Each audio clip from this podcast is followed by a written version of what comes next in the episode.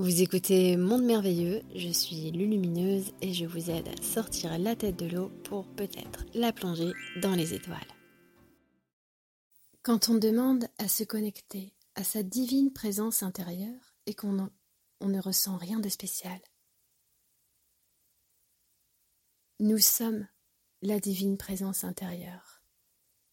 Mais notre mental a tendance à croire doit la ressentir d'une quelconque manière, qu'elle doit se manifester pour être sûr qu'elle soit bien là.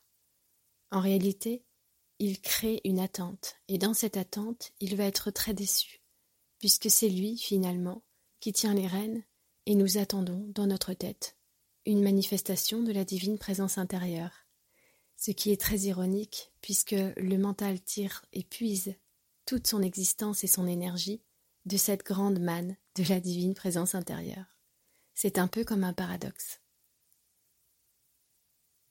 Lâcher, lâcher toute forme d'attente, lâcher toute forme d'attachement intérieur à ressentir quoi que ce soit et se laisser profondément plonger dans cette divine présence silencieuse et là, enveloppé à l'intérieur d'une éternelle présence silencieuse, amour.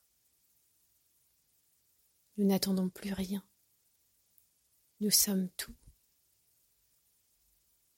Là, on est dans la divine présence intérieure, entier, complet car nous ne créons plus de projection, de dissonance, d'attente.